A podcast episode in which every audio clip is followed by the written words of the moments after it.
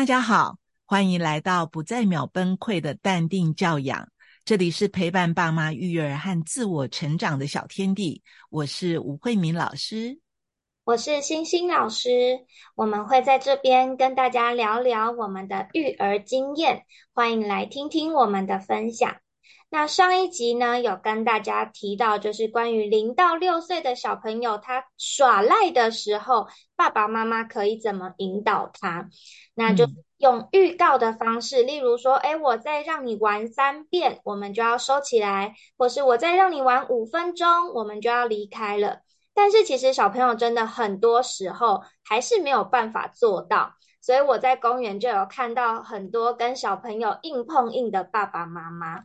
那妈妈很多时候会说：“我刚刚已经跟你说了，再给你玩三遍，或者是已经要走了，我已经讲很多遍了。”这个时候爸爸妈妈就会越讲越生气，然后小朋友呃也会觉得他就没有想要离开嘛，所以小朋友会情绪也会上来。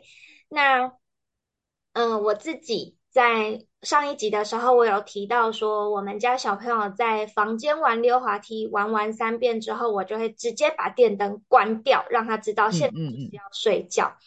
但其实一开始的时候，当我把电灯关掉，他会哭诶。嗯，那我一开始想说，呃，他可能还很想玩，然后嗯，睡觉时间晚个五分钟应该没关系吧。我嗯，电灯打开，结果看到一个八九个月的小朋友一边揉眼睛一边玩溜滑梯，其实那个画面 蛮好笑的，就他明明很想睡觉了，嗯，哦，我们家爸爸就会说，你就很想睡了，你为什么不睡呢？嗯，是当我们再把灯关掉，他又继续哭，嗯，所以后来。我就直接把电灯关掉，他哭的时候就告诉他，我们现在就是要睡觉了，我们现在就是要睡觉了，关灯就是要睡觉了，讲很多次，每天都跟他讲，他慢慢就能够接受说，哦，关灯就是要睡觉。然后有还蛮好笑的是，呃，当我跟他讲完说，你再玩三遍，我就要把电灯关掉，要睡觉，他居然开始哭。我跟爸爸就想了很久，找了很多原因，最后发现其实他从头到尾的哭都不是因为他还想要玩，而是因为他怕黑。啊，好的，我们想了很久，以为他是想要玩，结果不是。哦，了解。嗯哼哼，那你们发现他怕黑之后，你们怎么处理呢？我们现在就是一关灯，马上开小小的手电筒，它有一个嗯。星星投影灯，嗯嗯，我们就是关掉电灯之后，会开那个星星投影灯，等到他爬回他睡觉的位置了，再把这个星星投影灯关掉，他就可以接受哦。这个流程就是要睡。嗯嗯嗯嗯嗯，哦，理解。对，因为孩子还小，他的确是没有办法去表达他的东西。那那在他说不清楚，然后又有需求的时候，通常都会用哭来做处理。对对对，所以爸妈其实在这一点上要，呃，孩子越小时候要越帮他想所有的可能性。那不过你们也很棒，可以发现他是怕黑。对，所以就发现，哎，有时候在公园看到那个爸爸妈妈对小朋友。呃，其实爸爸妈妈也开始有点小情绪，就说我已经跟你讲过很多遍，你为什么还要继续玩？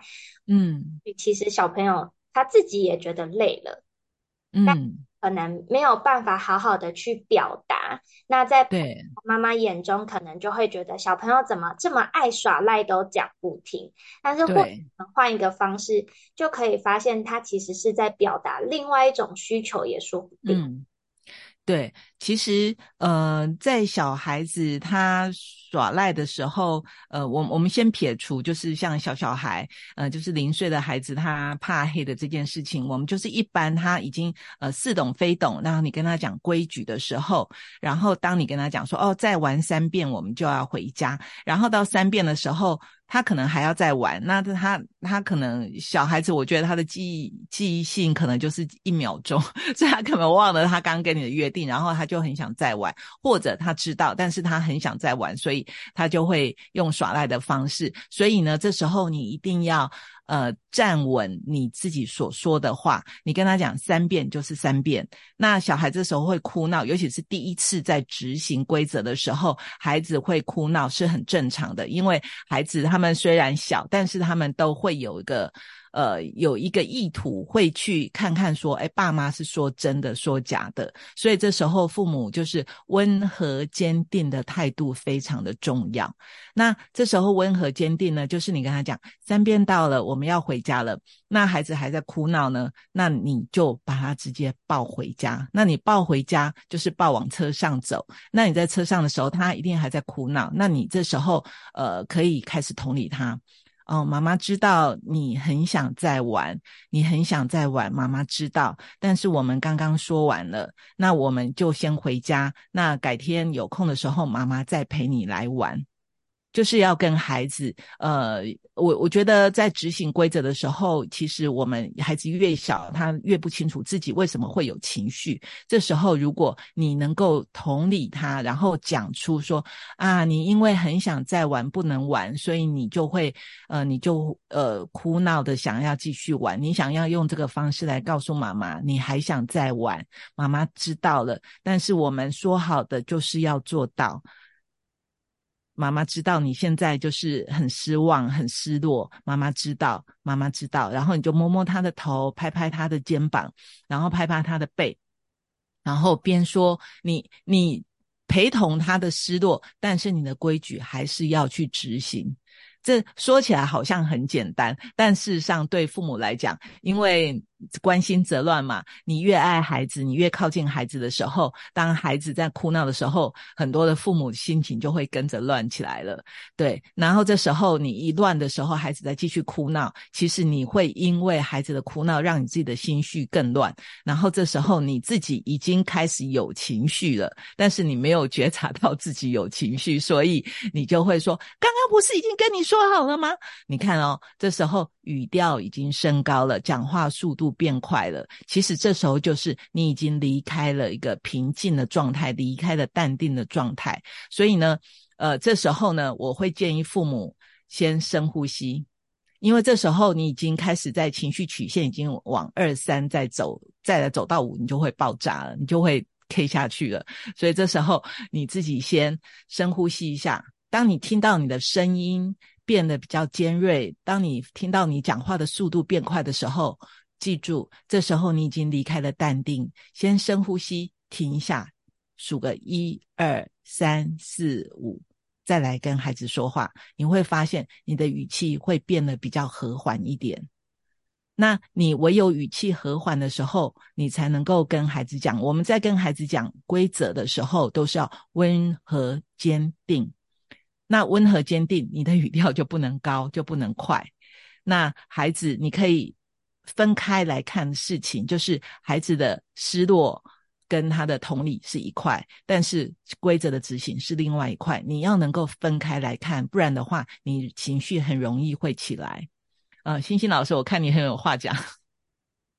对，其实我发现很多，嗯，会跟着爸妈的规则走的孩子，并不是因为爸爸妈妈很凶去。强制要求他们呃遵守规定，通常就我在公园里面观察到的这些孩子很听话、很配合的家长，通常都是爸爸妈妈很坚定，但是是呃温和的语气跟孩子，我们已经说好了，比如说我们说好了在五分钟，我知道。很多妈妈都会蹲在小朋友旁边说我知道，我知道。可是我们说好的五分钟，然后小朋友有的也会边哭边说五分钟，可是想玩，就是虽然孩子还是会舍不得，但是他自己也知道说规则就是摆在那，他就是要遵守规则。所以当爸爸妈妈看到小朋友哭的时候，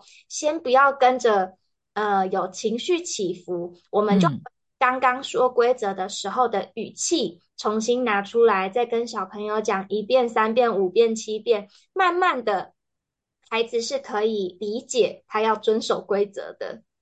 对，其实呃有很多像我在辅导一些青少年啊或成年的呃的。案例的时候，我都发现说，呃，因为孩子在小的时候，爸妈没有跟他养成就是树立规矩的这样的一个互动模式，所以当他到青少年或成年之后呢，父母就很难去跟这个孩子沟通。所以呢，在孩子还小的时候，尤其是在学龄前呢，呃，其实是一个塑造规则的一个黄金时期。那我真的会建议父母要在这时候多花时间，你可以试半功倍。那这样的话，孩子一旦他知道他得遵守规定的时候，他以后到青少年或到成人的时候呢，你再跟他互动起来，你会省力很多。对，对，好，那我们今天呃就是要跟大家讲说，就是要温和坚定的去执行你的规则。那你在执行的时候呢，如果你的情绪，你发现你的声音讲话比较快，然后语调比较高的时候，邀请你先。暂停，深呼吸，数一二三四五，然后之后再来跟孩子讲话。那你在跟孩子讲话的时候，你脑筋要有一个想法：我现在的目标呢，是在树立孩子遵守规则。不是要跟他吵架，那您这样的时候，你有这一个方向，然后又让自己的情绪稳定下来，您就比较有可能做到温和坚定。当然不会一次就成功，但是你只要不断不断的练习，总有一天你会发现你做起来是易如反掌。祝福您哦！那我们今天的分享就到这啦，大家拜拜，拜拜。